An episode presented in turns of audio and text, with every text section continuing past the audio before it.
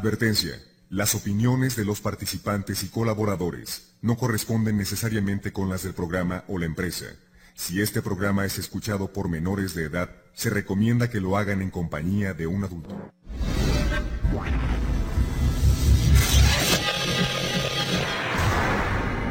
Buenas noches. Es momento de compartir los relatos e historias de terror que nos dejarán fríos.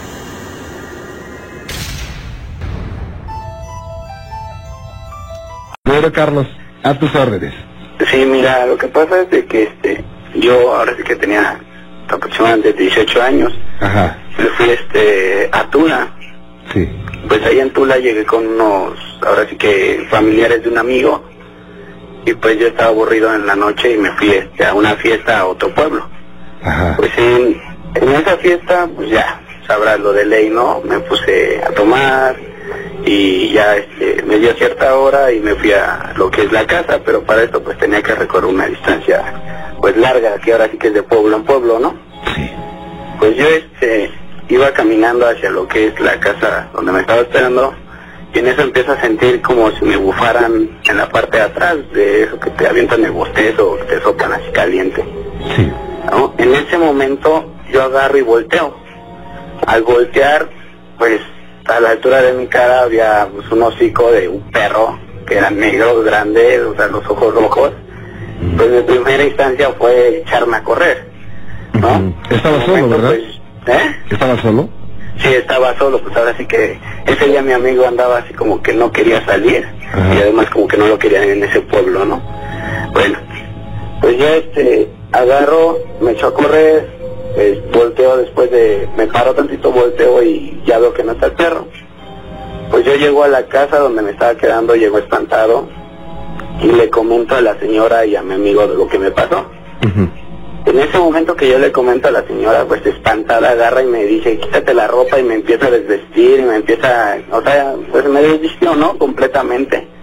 Me revisó ahora sí que de arriba abajo, ¿Por qué? pues no tenía nada. Pues ya ahora sí que la señora no se quedó con las ganas de decirme por qué. Ah, Pues ok. ella me comenta que ese perro se le había parecido a varias personas atrás, pero que tenían un rasguñito, que tenían, que los mordía, o sea, que tenían contacto con el perro y a los tres días fallecían. Ajá.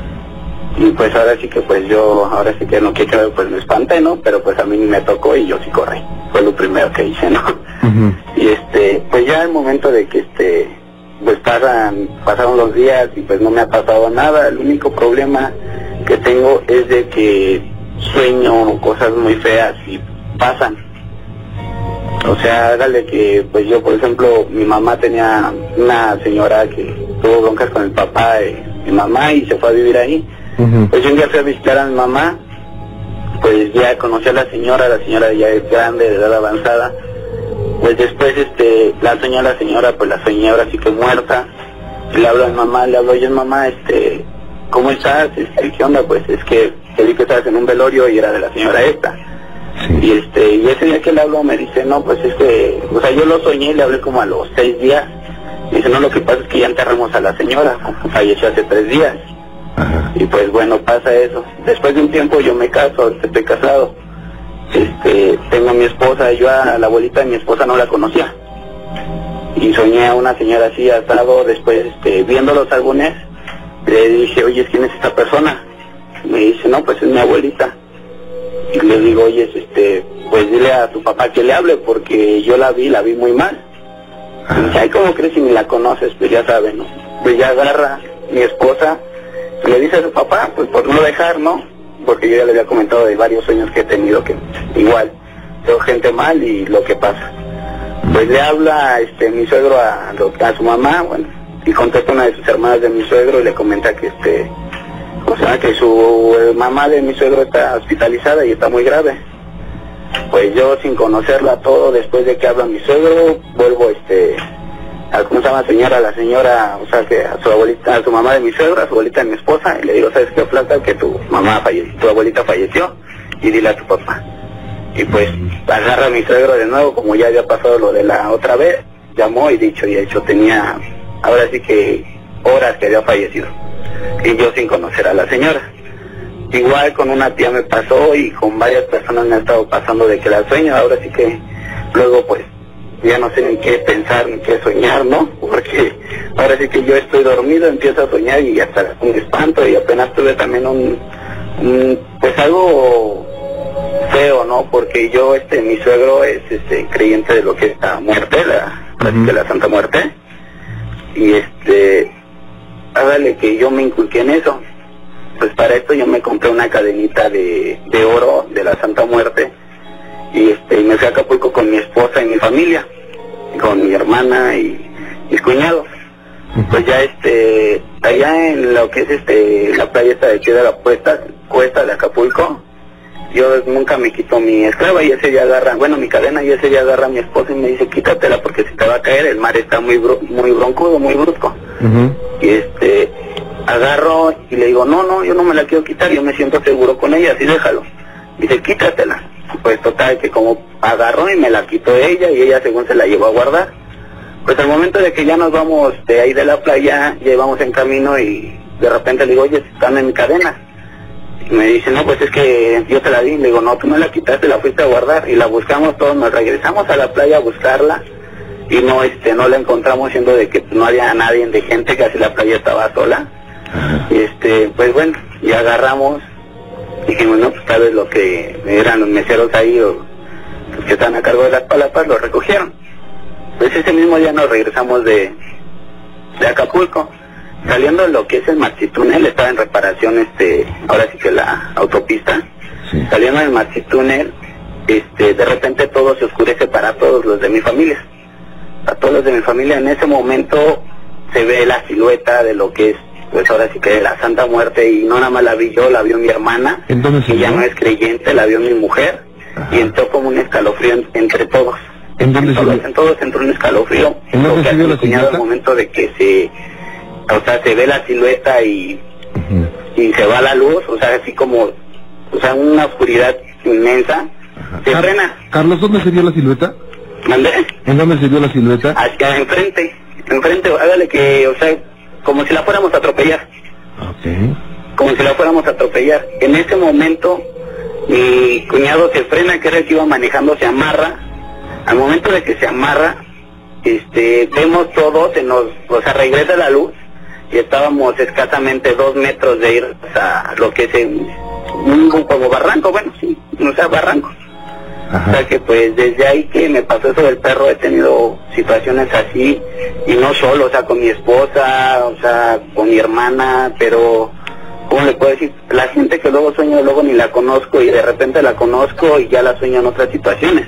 Ajá. O sea que igual con mi, ese día que estábamos allá también una de mis tías estaba hospitalizada que la habían atropellado y este y yo le digo a igual le digo a este le digo a mi hermano oye háblale a mi papá porque mi tía quién sabe cómo se haya puesto.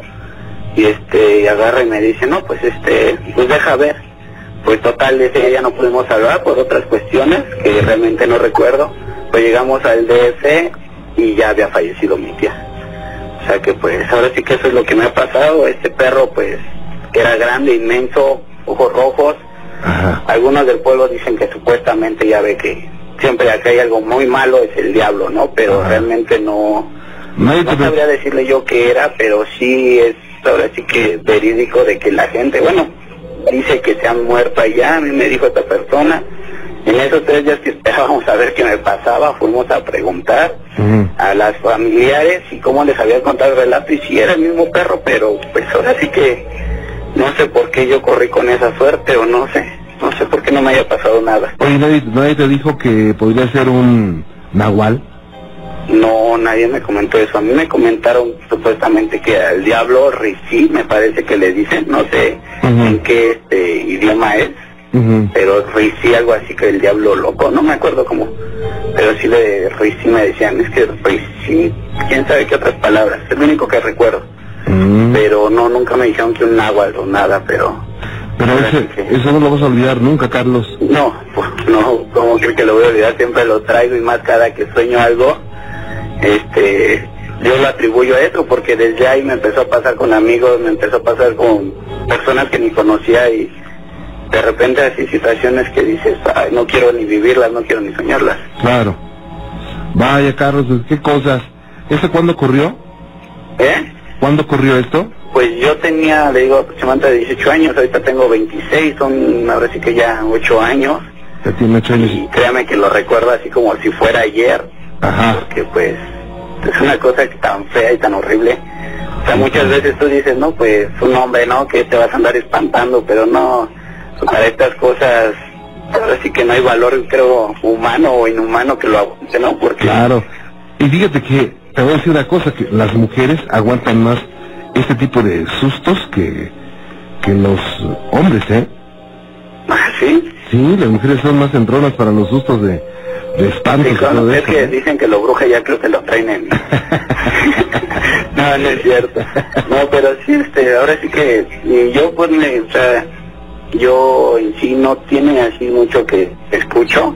Ajá, En sí una vez nada más te escuché en Querétaro, ajá, estábamos allá con mis primos en el Obrajuelo se llama, sí, y este, y esa vez también nos pasó una cosa así de terror, ¿eh? Fíjate que tenemos, este, ahora sí que ahí está el establo, y donde está el establo, pues nosotros estábamos ahí en los pastizales a un lado.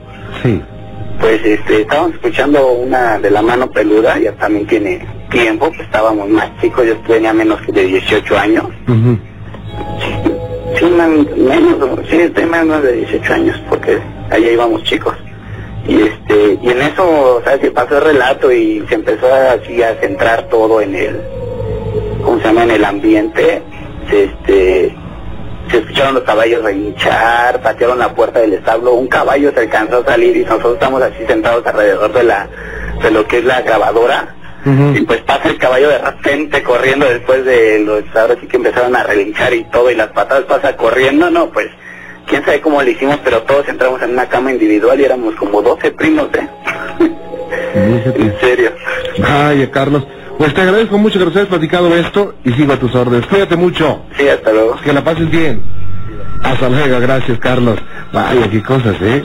Fíjese que Ricardo fue a la casa de un compañero de la escuela para hacer una tarea, pero él no sabía en realidad que en ese lugar había muerto una persona que después de varios años empezó a espantar a todos los habitantes de ese hogar. Estos son los archivos secretos de La Mano Peluda. Este compañero, la casa es de su papá, y en esta casa falleció una tía y la casa se quedó deshabitada, es una casa de huéspedes, es una casa amplia. Una noche estaba un compañero y una compañera estaban estudiando, un ratito de descanso, se fueron a tocar la guitarra a la sala. En la mesa de la sala hay un florero, que tiene florecitas de plástico. Mientras tocaban la guitarra y tenían el cancionero puesto en la mesa, las flores salieron volando y los dos lo vieron. En otras noches, en el piso inmediato superior, hay un solo cuarto, se escucha que avientan piedras y las piedras ruedan por, por el techo. Hemos subido a ver para ver qué, qué es lo que suena y no hemos encontrado absolutamente nada. Hace dos noches estábamos aquí en la noche eh, platicando. Yo cerré la puerta de la recámara y estaba yo sentado en una mesita con un amigo. Cerré la puerta de la recámara y le di la espalda a la, a la puerta. Yo vi que mi amigo volteó a ver la puerta y dijo, ahí está el fantasma. Volteé y vi la puerta abierta, pero todavía venía haciendo el arco de que se estaba abriendo. En otra ocasión, al realizar un, su tarea, dos de sus compañeros recibieron el peor susto de sus vidas, que inclusive los hizo salir corriendo aterrorizados, semines- semidesnudos, ¿eh? Otra noche estaban dos amigos allá abajo en la sala, ya tarde. Escucharon un ruido como de metal, como si se doblara un tubo en la cocina. Caminaron hacia la cocina y cuando entraron a la cocina, el ruido se oyó mucho más fuerte, como si hubieran golpeado una lámina, un martillo, algo así. Fue tanto el miedo que salieron a la calle en ropa interior. También lo curioso es que no pasa todas las noches. Hay ocasiones en que una amiga se quedaba aquí. Cuando esta amiga se acostó, y nos acostamos todos juntos porque estamos estudiando, tenemos un examen. Cuando esta amiga se acostó, sintió que alguien le pasó la mano por todo el costado, desde el hombro hasta el tobillo. Yo me acuerdo que me acosté y yo soy el último en acostarse generalmente, el último en dormirme. Tenía la puerta de mi cuarto abierta y la luz prendida y la vi que pasó, pero con alma que lleva el diablo, con sus cobijas hacia la otra recámara. Espantada, espantada. Pero lo curioso es que cuando está en la novia de uno de estos muchachos, no pasa absolutamente nada. Nada, a nadie. Cuando venía otra compañera que ya no está con nosotros, pasaba más todavía. o era más, con más frecuencia, o más grave todavía. Bueno, hay, hay espíritus que llegan a apoderarse de lugares, adaptándolos como si fueran su morada, hasta que alguien hace algo para liberar ese sitio. Se sabe que ellos están ahí por alguna causa, por algún fundamento, por alguna situación que es lógica. Así es que muchas casas, muchos lugares, pues hay situaciones extrañas que incluso los que habitan ahí no saben ni por qué. Dicen, yo no he jugado ni una ouija, yo no he hecho ningún ritual, yo no he hecho muchas cosas, ¿por qué pasa esto? En mi casa no nos peleamos. Y bueno, pues algo habrá pasado en otro tiempo. Sin embargo, situaciones como estas hacen posible la existencia de los archivos secretos de la mano.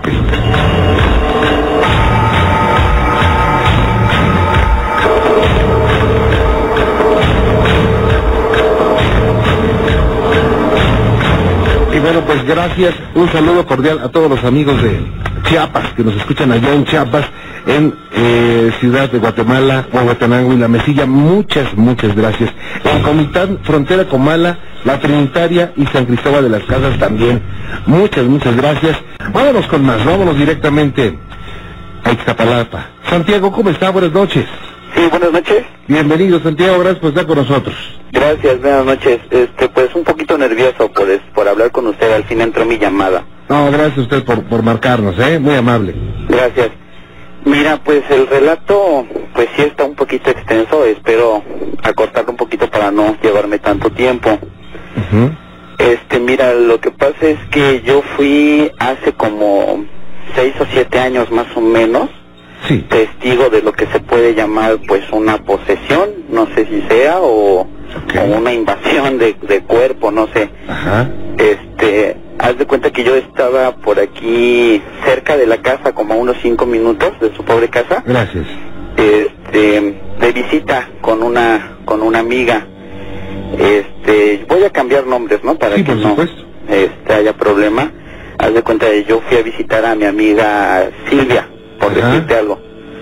Este, estábamos mi amiga Silvia, su prima y yo y un servidor, este, Gracias. Estábamos, pues estábamos este, viendo televisión en la recámara de, de Silvia cuando empiezo a ver en una puertita que daba hacia una pequeña, pues como sote- sotehuela que tiene en, en su departamento o que tenía en su departamento, Sí. empiezo a ver unas sombras que cruzan en la puerta. Para esto la puerta tenía vidrios, de esos vidrios que son como, que tienen como granitos, que no se ven, Ah, ok. que nada más se aprecian las luces y las sombras. Ok. Entonces este, no eran vidrios transparentes y no, no se podía ver bien. Eh, empiezo a ver que pasan un, pasa una sombra hacia lo que es su cocina. Entonces, este, le, le digo a, a Silvia, le digo, oye, alguien, alguien está ahí, allá afuera, ha de ser a lo mejor tu hermana o, o uno de tus hermanos. No, me dice, no, manito, no es nadie, no es nadie.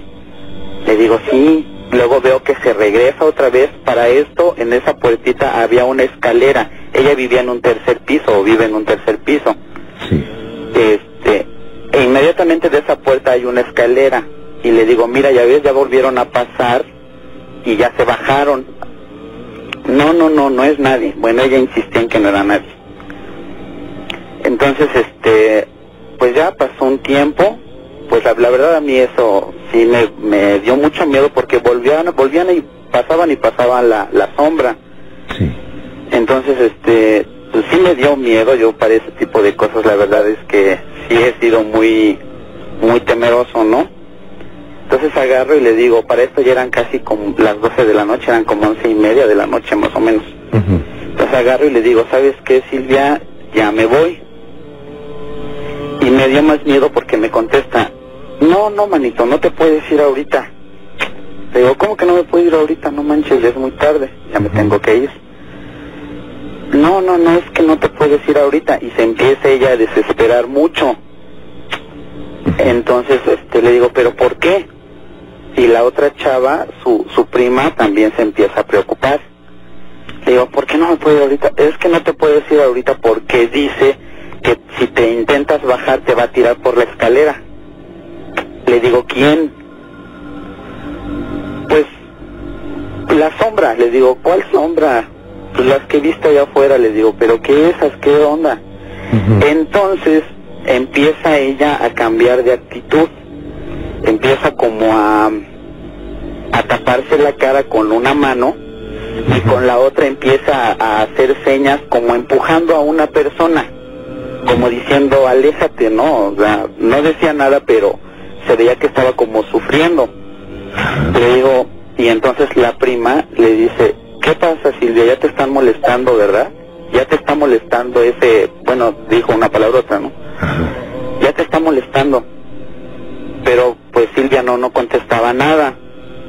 Entonces, este, me dice la prima, no, ¿sabes qué, Santiago? Es que ya la están molestando otra vez. Le digo, ¿pero quién? ¿Quién la está molestando? Es que ahorita no te puedo contar, pero ya le están, déjame hablarle a su hermana. Total que no, no, no le habló a la hermana. De repente Silvia se empieza a, a carcajear. Pero a carcajear muy, muy grueso. O sea, incluso yo hasta pensé que me estaban haciendo una broma, ¿no? Este, entonces les digo, no se pasen de listas, no sean así, están viendo que yo como soy bien temeroso para esto y me hacen estas bromas. Pero ya me, me asusté más porque de repente se empezó a, empezó a llorar. O sea, de una carcajada así como de burla, se pasó inmediatamente al llanto. Pero un llanto muy, muy dramático, muy desesperante. Entonces dice, no, dice la prima, no, ¿sabes qué? Voy por su hermana, ya la está molestando y esto se va a poner feo. Y así, así estuvo como dos o tres veces cambió del llanto a la carcajada y de la carcajada al llanto. Entonces, en eso sube la hermana y dice, ¿qué pasó Beba? Porque le dicen, Beba, ya te están molestando otra vez. Y pues no contestaba nada, ¿no? Nada más lloraba y se reía, lloraba y se reía. Entonces, pues no, no la calmábamos con nada. Entonces se puso mal. Entonces me dicen, no, ¿sabes qué? Es que la tenemos que bajar de aquí. La hermana, haz de cuenta, es una casa como de tres plantas. Y ella vivía en la planta de hasta arriba, la hermana vivía en la planta de en medio y el otro hermano vivía hasta, hasta la planta baja, vamos a decirlo así, en el primer piso. Ella vivía en el segundo piso, la hermana en el primero y el hermano en la planta baja y, el, y los papás en la planta baja. Entonces me dice, "Ah, no, es que la tenemos que sacar de aquí. Le digo, pero ¿qué, ¿qué está pasando? Le preguntaba yo a su hermana, ¿qué está pasando? No, hay que bajarla. Entonces agarro y como yo pude, este, la agarro, la abrazo así de del estómago, de la- del abdomen. Pero tú ya sacaron de onda, ¿no? Sí, no, no, yo bien asustado. Ahorita te lo, te lo estoy contando y estoy, parece que lo estoy viviendo otra vez. Este, yo ya bien sacado de onda, como de dónde saqué fuerzas, no sé, porque mi amiga es, pues es un poquito, pues rellenita. Este, bueno, en ese tiempo era rellenita, ahorita la acabo de ver y ya no. Este, de dónde saqué fuerzas, no sé. Y empiezo a, la, la agarro del abdomen, por atrás la agarro del abdomen y la empiezo a bajar por la escalera. De veras, la- a la gente que, que se lo he contado, no me cree que clarito sentí, Juan Ramón, como unas manos abrieron mis brazos para soltarla a ella por la escalera. Siento las manos, me abren los brazos, entonces me hagas de cuenta que yo me jalé otra vez y la volví a agarrar, pero ella estaba a punto de caerse. Entonces la vuelvo a agarrar, logro bajarla de la escalera, me ayuda su hermana y, y este y, y su cuñado a, a meterla a la recámara de la hermana. Ajá. Bueno, pues ya pasó, la meten, a mí ya no me, ya nada más la metí, me salí, ya no me dejaron estar ahí en esa recámara, pero se oía una cosa muy fuerte, o sea, ella gritaba muy desesperada, déjenme en paz, déjenme todos. Este, en eso subió el papá y subió la pues la esposa de su papá, en paz descanse también esta, esta señora, este, subieron y entraron a la recámara. O sea, ya fue una cosa muy, muy fea que yo oía los gritos, oía horrible los gritos. O sea, otra vez me armé de valor y me asomo a la recámara.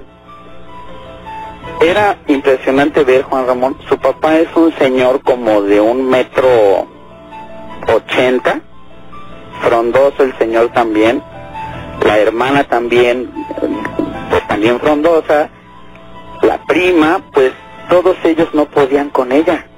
Mm. La tenían sujeta de los dos brazos de los pies y ella haciendo contorsiones y moviéndose como si le estuvieran dando ataques.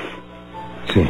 Entonces me asomo trato también yo ahí de intervenir y la- de agarrarla y todo, de sostenerla, pero ella no, era una cosa muy fuerte, de, de dónde sacaba fuerzas, no, no me explico. Este, ahora yo empecé a ver, a notar que, que ella empezaba a hablar en un, ella no cambió nunca de voz, o sea, nunca cambió de voz, este, así que ya ves que luego llaman y dice una voz grave, aguardientosa, no, no, no, no, era su voz, era su voz, pero empezó a hablar como en dialecto, o sea, ninguno de nosotros entendíamos nada de lo que decía. Y no era inglés, o sea, no era nada de ningún dialecto o ningún idioma de los que conocemos, ¿no? Este empieza a hablar así, entonces la la esposa de su papá le empieza a hablar pero ya con majaderías. Santiago, Sí, déjame hacerte una pausa rápida, ¿no? Ok. Hago una pausa y regresamos, no te me vayas, por favor. sí, sí, claro. Gracias. Qué interesante, quiere conocer el desenlace. ¿Ok? Regresamos con Santiago. Santiago, gracias por Sí. esperarme, ¿eh? Oye, nos- no, te interrumpí en la parte más emocionante, oye.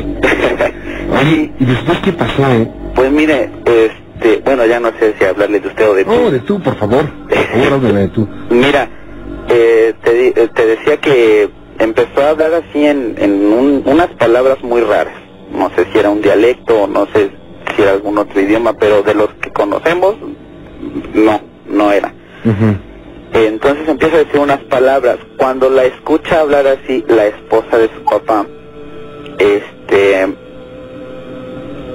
empieza ya a hablarle con, con majaderías, con leperadas, y empieza, a ver tú tal por cual, deja en paz a mi bebita, ya déjala en paz, no la molestes, tú no me la vas a poder quitar, yo puedo más que tú, y, o sea, es- empezó ahí a, a decirle muchas cosas, ¿no?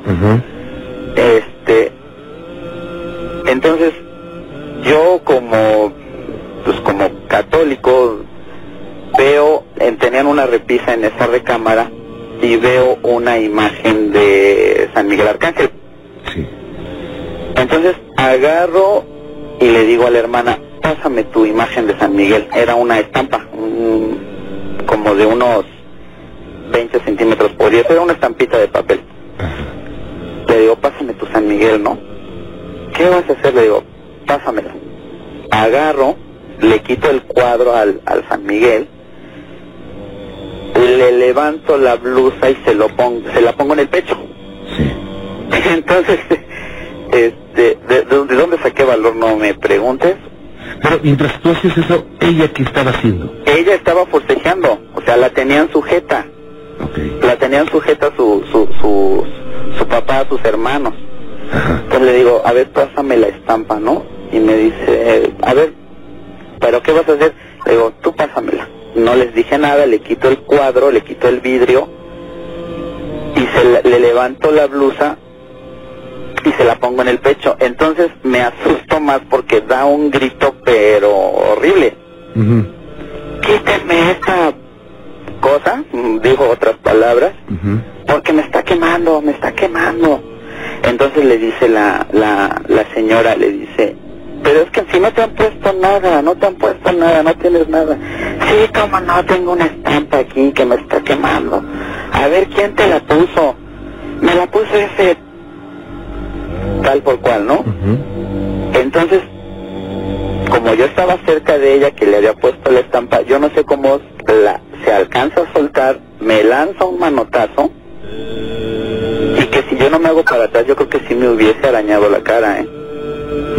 Sí, porque en ese tiempo ella, ella siempre le ha dejado, le ha gustado dejarse crecer un poco las, las uñas, entonces sí me hubiera dado un golpe.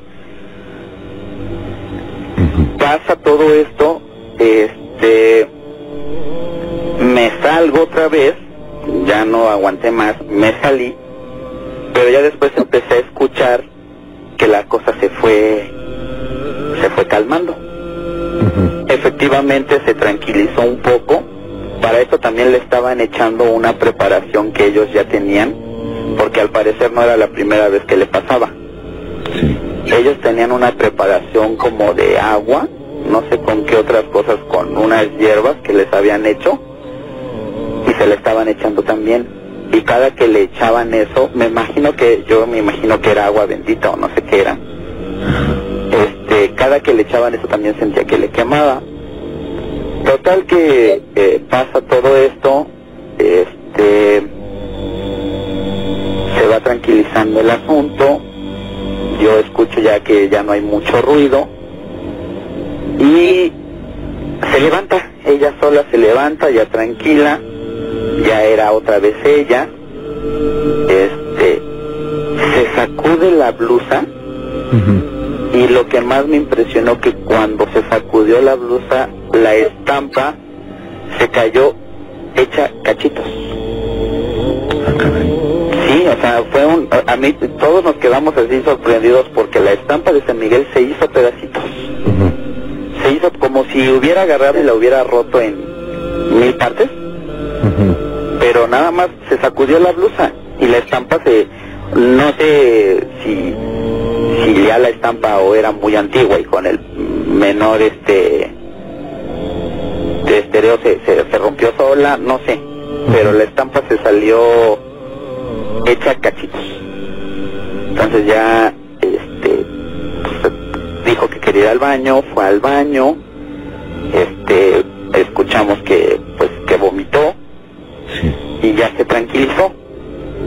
Se tranquilizó, este me pues yo me salí de ahí ya, yo, esto empezó te digo como a las once y media de la noche, un poquito antes de las doce y yo ya llegué aquí a tu pobre casa como a las tres y media de la mañana más o menos. Sin poder creerlo, ¿eh?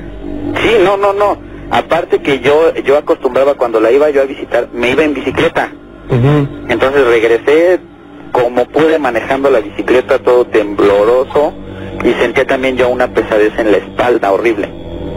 Horrible, horrible. Para esto ya llego aquí a tu pobre casa. Gracias. Le comento a mis papás, obviamente estaban bien dormidos. Pues los, hasta los desperté, les medio les platiqué. Ahorita es la primera vez que están escuchando todo a detalle, porque no les había contado yo bien, apenas les había contado unas, unas cosas, no todo. Este, y ya después me cuenta mi madre que en ese tiempo yo compartía cuarto o recámara con un tío.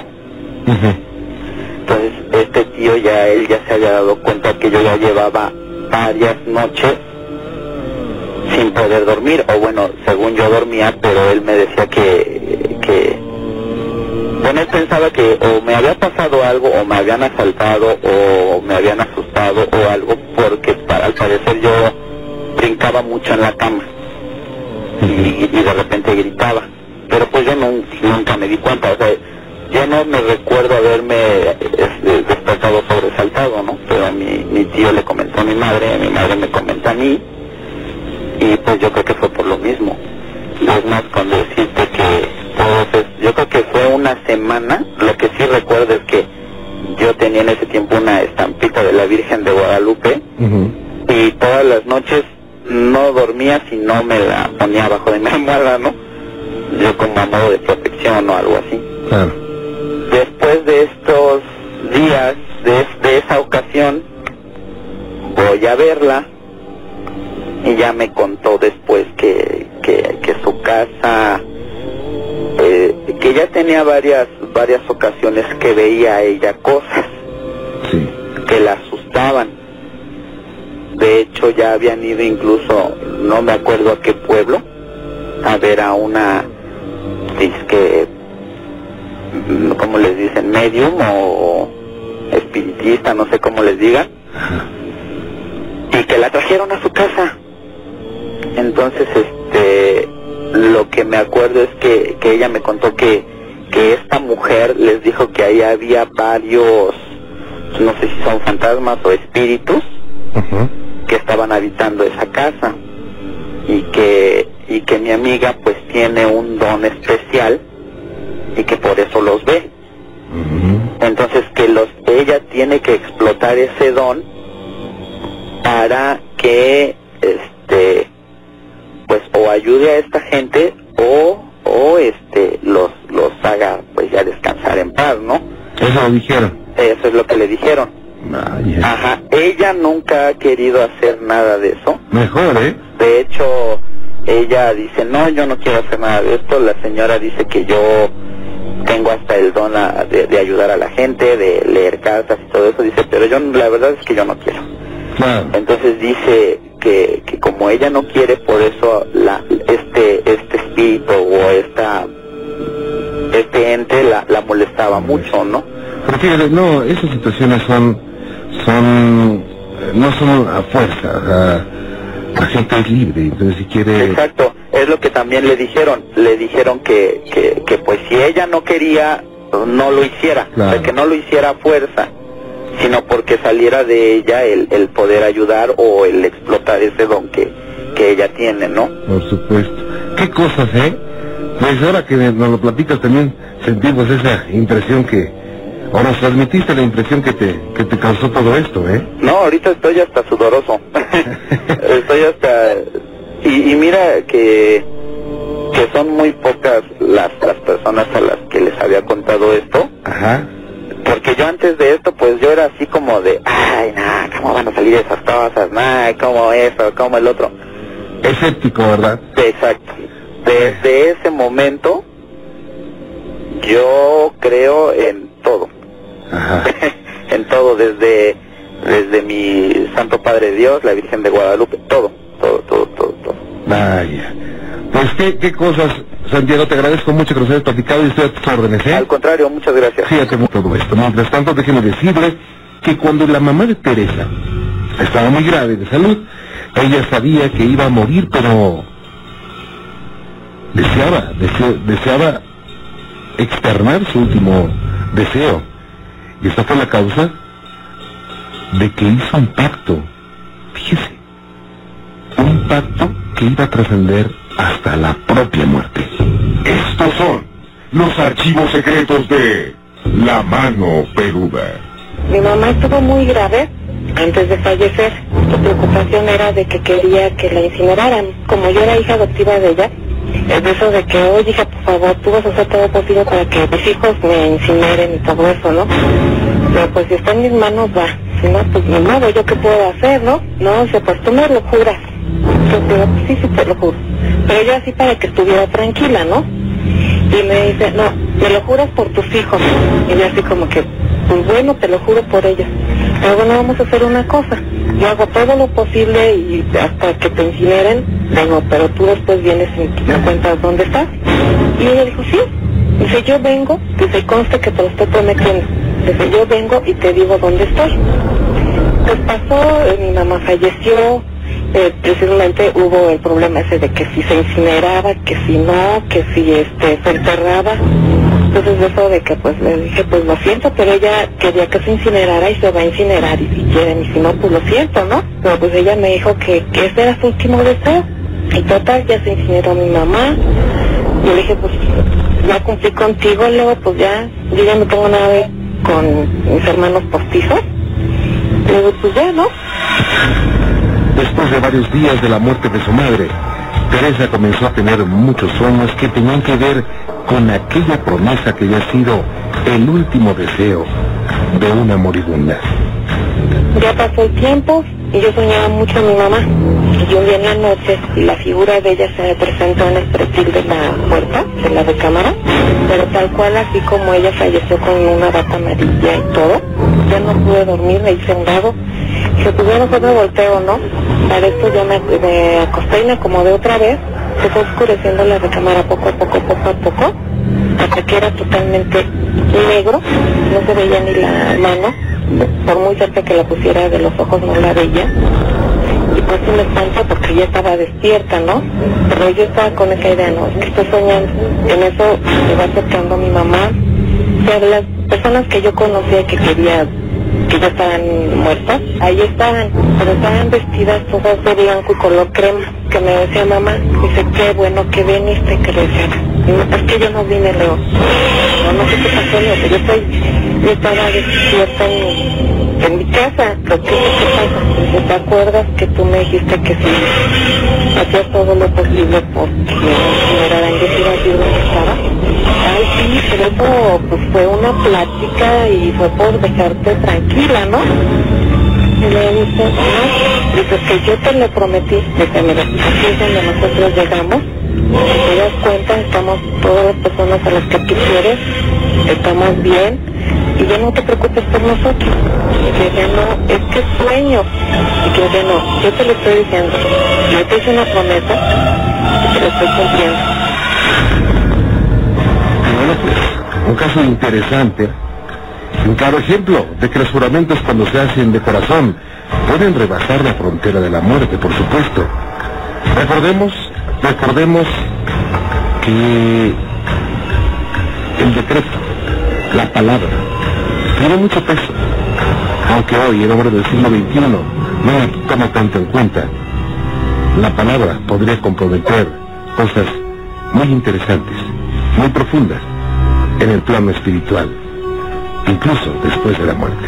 Son los archivos secretos de la mano peluda.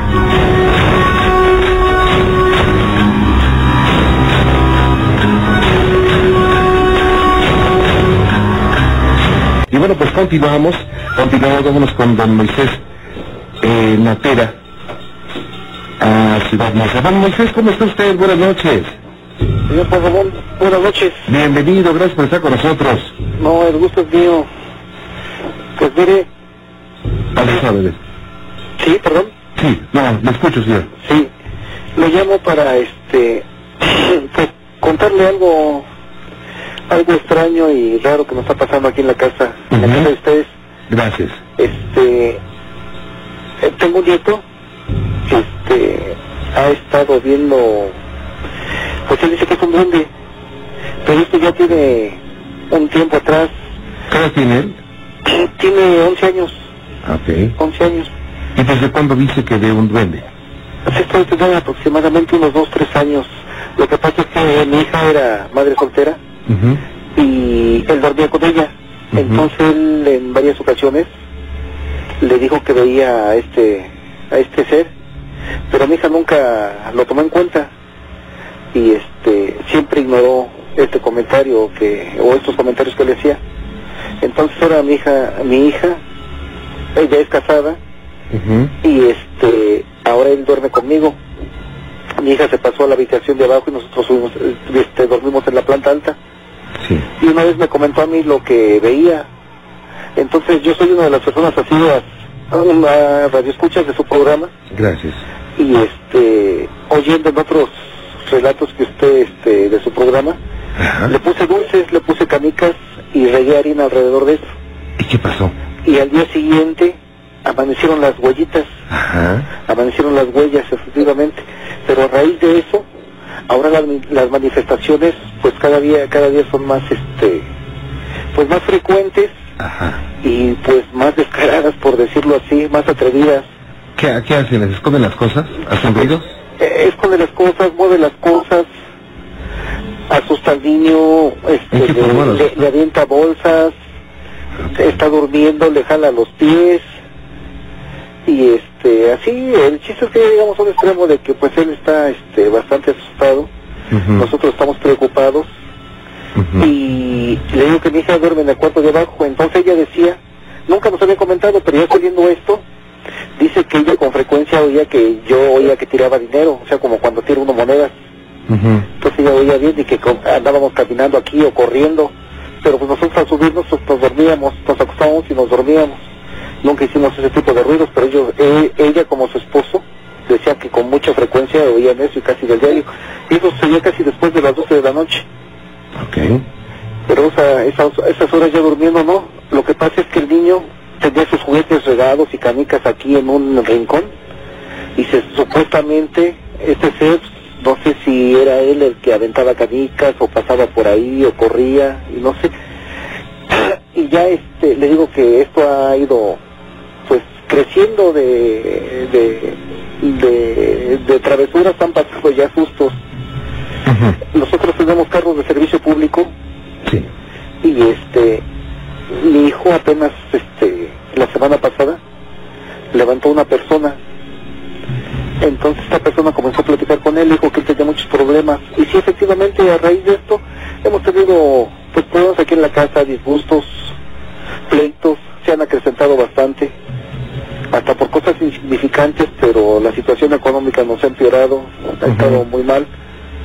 Y este decía esta señora que eso se debía a que esto no es un duende, que él toma esta, es un ser, pero que él toma esta apariencia para poderse acercar al niño.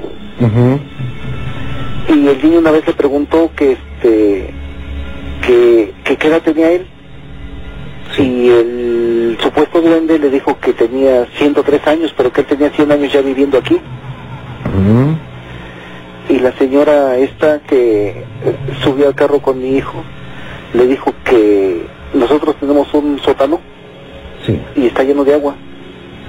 Y este y efectivamente hay una plancha y así como se la describía, ella no la conocemos Ah. y así como nos describía el lugar, así está exactamente. Y ella decía que aquí habita un ser que fue este ahogado Ujú. ahogado hace mucho tiempo, nos dio las características de cómo vestía, cómo calzaba. Y este y que lo que él, él ha hablado con el niño y lo que le reclama son almas y que quiere el alma y mi hijo tiene un niño y esa señora le comentó que él era un niño especial, que era un ser de luz, una esfera de luz y que este ser que al que quería era él. La otra vez, este, a mi nieto, el que tiene comunicación con él, Sí. nos pidió, nos pidió que estuviéramos juntos, y era de madrugada.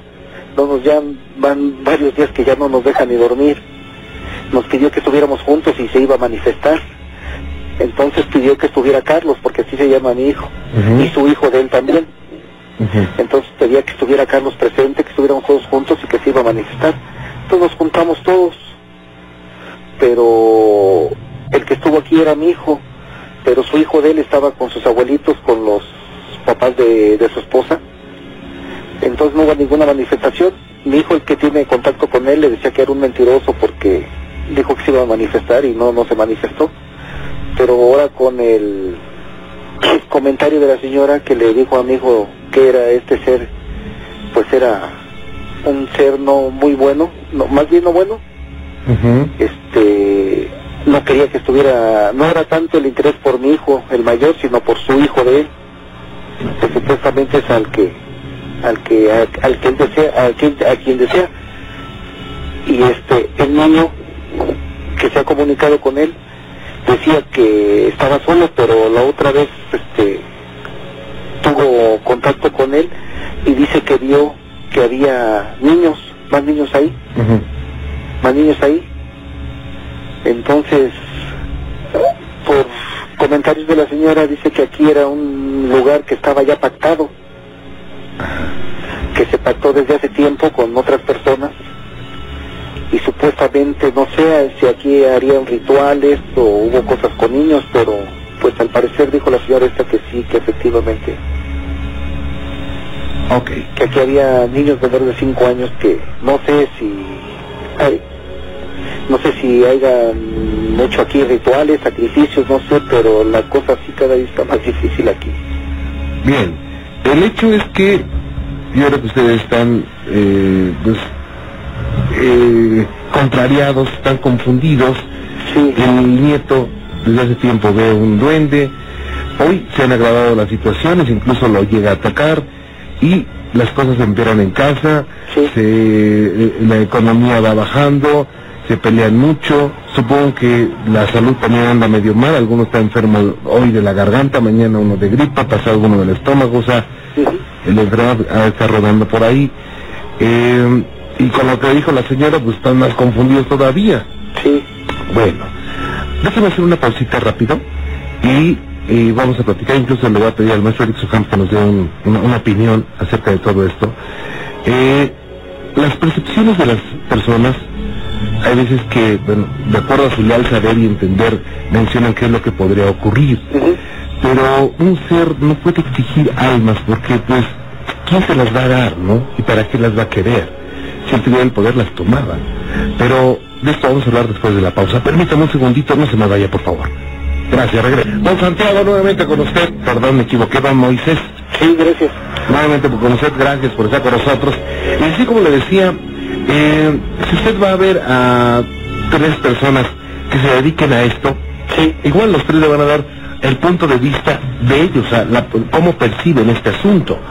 Sí. Eh, yo creo que aquí lo importante es que esto, sea lo que sea, sea un duende, sea un demonio, sea lo que sea, no debe de estar en la casa. Y no puede estar creciendo, o sea, no debe de estar creciendo. ¿Cómo puede estar creciendo esto? Precisamente dándole su alimento. ¿Cuál es su alimento? Eh, la energía oscura que los seres humanos solemos expulsar, odios, rencores, peleas, todo eso. Y otra parte es que el, uno, uno de los miembros de la, de la familia está enganchado con él, quiero decir, está en comunicación con él, que es el niño. Sí. Entonces son, yo creo que son dos vínculos muy importantes para que eh, pasen cosas eh, o empiecen a pasar cosas. Eh, tengo la línea del maestro Eric Soham. Vamos a conocer su, su comentario. Maestro Soham, ¿cómo está? Muy bien, licenciado. Buenas noches. Bienvenido. Tengo aquí al, al, al, al señor Moisés. Eh, señor Moisés, buenas noches. Buenas noches, maestro Fujam.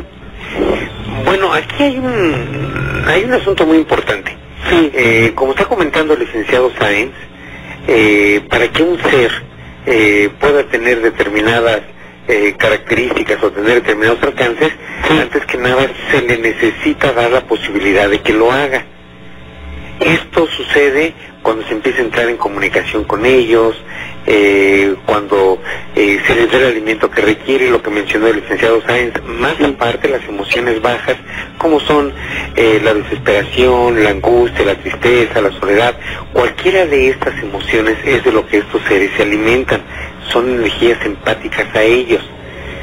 Eh, cuando un ser que se aproxima debe de pedir las cosas que supuestamente sean eh, análogas a él, como por ejemplo un duende que podría pedir, un duende no pide almas, un duende pediría tal vez algunas otras cosas, haría travesuras, este, en fin, debemos de reconocer también que dentro de, de el mundo elemental eh, evidentemente existen duendes buenos y duendes malos. Sí. ¿Qué es lo que buscan? Precisamente por eso las piden. Si pudieran tomarlas, las tomarían. Pero las piden por la sencilla razón de que alguien se las otorgue. Aunque nadie puede otorgar lo que no le pertenece, eso al ser, que definitivamente no es un duende, no le importa. Lo que importa es que alguna persona, por voluntad y en uso completo de su albedrío, le diga, pues yo te entrego esto, te entrego aquello. Entonces él usaría eso como fundamento para poder avanzar un poco más. Sí. Pero sin embargo, lo más importante de todo esto es no llegar a esas consecuencias, sino pararlo a tiempo. Y como le comenté al licenciado Sáenz, por principio y en primera instancia, qué es lo que está haciendo dentro de la casa y qué es lo que le está permitiendo permanecer ahí.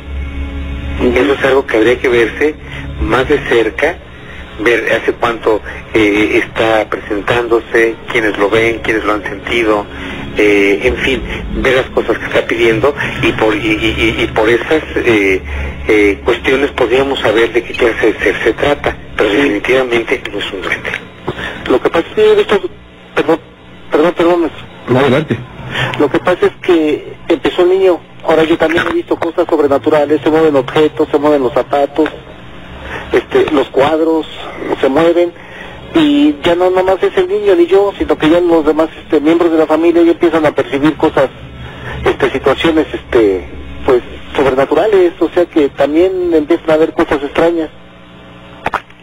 definitivamente un duende podría hacer todo esto que está comentando, pero no estaría pidiendo algo. No. Y si ya lo están sintiendo los demás, precisamente se debe a que está tomando más fuerza, que se está alimentando y que además de alguna manera se le está otorgando el caso que necesita para poder permanecer.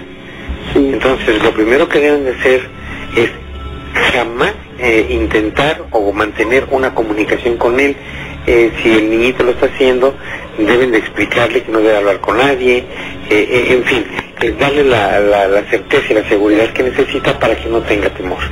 Y por supuesto ver todos los demás síntomas aleatorios para poder retirar esto, esta energía de, de la casa. Eso es completamente posible. Eh, don Moisés, ¿tiene dónde anotar? Sí, sí, Juan Ok, le voy a pedir, maestro Ham, ¿podría seguir de cerca este asunto? Por supuesto que sí, licenciado, con mucho gusto. Ok, eh, ¿quiere anotar, por favor, don Moisés? ¿Listo, señor Moisés? Sí, listo. Sí, mire, es un número en la Ciudad de México, un número telefónico en la Ciudad de México, 5739 5739 0634. 57 39 06 34 de 10 de la mañana a 6 de la tarde de lunes a viernes y con muchísimo gusto yo lo atiendo, don Moisés. Muy bien, maestro, por muchas gracias. Ok, y vamos a ver más de cerca ese asunto. Porque digo, la verdad, don Moisés, usted, eh, bueno, usted y su familia son como presas fáciles para que alguien llegue y les empiece a contar esto y aquello y le diga, sabes que está muy fuerte, ¿eh? y necesitamos, no sé, tanto, necesitamos que hagas esto. Eh, sí es una situación extraña y una situación que en muchos lugares se vive, pero de acuerdo a muchas opiniones se puede magnificar esto o puede tomarse pues como es una situación rara, maestro. Sí, definitivamente. Y, vamos a recordar que, eh, como en todos los órdenes de la vida, hay gente muy capaz en estos medios, pero también hay gente que, que sorprende a las personas. Sí. Entonces, eh, es muy conveniente siempre en estos casos y para todos nuestros amigos que nos escuchan, tener una segunda o una tercera opinión. Cuando todos ellos coincidan, entonces eh, tendría que verse a quién se elige y por supuesto vamos a recordar que al fruto por el árbol, eh, perdón, al árbol por el fruto se le conoce. Entonces debe de haber resultados y debe de haber un camino de salida, porque lo hay. Todo lo que puede llegar a algún lado se puede sacar. Eso es todo. ¿Ok? Muy bien, Juan Ramón. Lo que pasa también, ¿sabe qué, ¿sabe qué pasa, Juan Ramón? Este sótano, pues, siempre ha habido agua. Siempre ha habido agua. Y, lo extraño es que esa, esa agua estancada y no huele mal, no está putrefacta, huele perfectamente bien. Lo que lo único raro es que la presencia, sí, entra uno al sótano y ya se siente la presencia, se siente muy pesado el ambiente, incluso a veces entra uno y hasta escalofrío se siente. ¿Nunca han pensado sacar esa agua del sótano?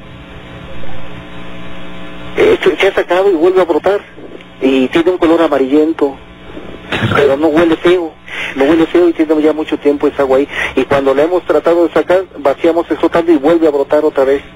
Sí, porque probablemente sea del manto fético, pero hay una cosa importante. Si es un agua que no está expuesta directamente a los rayos de luz, no se dan los procesos de fotosíntesis en algas o algunos otros eh, procesos que se dan para que el agua pueda descomponerse y pueda haber una acción bacteriana. Entonces, hay ocasiones en que está el agua, por ejemplo, una cisterna estancada puede estar 20 años y no se apesta, no, se, no le da la luz. Pero si nosotros la destapamos a donde tenga contacto directo con el aire y con la luz, entonces en unos días olería mal. Sí.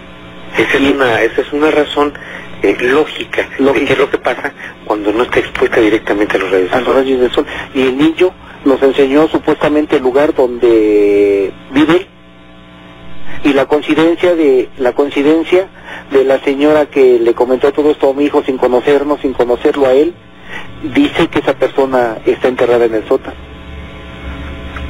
Bueno, puede haber eh, la posibilidad de que eso fuera cierto, pero le voy a decir algo. Un difunto no haría todas esas cosas, ¿eh? Eso se lo digo con toda la certeza. Gracias, maestro. Ok, y bueno, pues vamos a estar eh, pendientes de este asunto. Don Moisés, le agradezco mucho que nos haya comentado este Muchas gracias, Juan Ramón. Le agradezco. Vamos a estar en contacto. Gracias, Juan Ramón. Hasta luego, buenas Hasta luego, buenas noches. Gracias. Maestro Soján, bueno, pues eh, son situaciones que mucho tiene que ver también lo que les digan, ¿no? O sea, hay personas que dicen, ¿sabes qué? Les pueden decir, es que en tu vida pasada fuiste esto y ahora lo tienes que pagar. O, en fin, les dicen, ¿sabes que Hasta les, van a- les pueden decir a, a no a ellos, sino a cualquier cosa. Les pueden decir, ¿sabes qué? Es que te vas a morir. Sí, y, y- y lo que sucede es que cuando uno es ignorante en alguno de estos temas, que es normal porque es algo que no se cultiva acá en Occidente, pues cualquier cosa que le digan a uno, eh, uno normalmente eh, termina por creerlo, porque supuestamente está uno viendo a la gente que es la que sabe, que es la que lo puede uno ayudar, ¿no? Estamos poniendo en duda lo que un médico le diga. Entonces, en este caso, eh, se inventan cualquier clase de cosas, ¿no? Yo he oído cosas como, por ejemplo, tiene la maldición del cordón de plata, cosas por el estilo que dice uno, órale, ¿de dónde sacó esto? Entonces, eh, en esto deben de tener mucho cuidado, porque el mundo espiritual tiene una lógica, tiene leyes que lo sustentan y lo fundamentan. Entonces, no solamente es cosa de decir disparates, sino que sean congruentes. Claro, Entonces, en eso hay que tener mucho cuidado. claro. Le agradezco mucho. Para servirle, licenciado. Que la pase muy bien. Hasta luego, buenas noches. Qué cosas, ¿eh? Qué cosas, y bueno, pues, ojalá, ojalá que pronto se arregle este asunto de, de don Moisés, porque generalmente los niños, se sabe que los niños, o por mucho tiempo, o muchos siglos se ha pensado que los niños tienen una capacidad especial para poder ver, sentir o escuchar situaciones extrañas. Esto lo dice la parapsicología, lo dicen muchos cultos y religiones.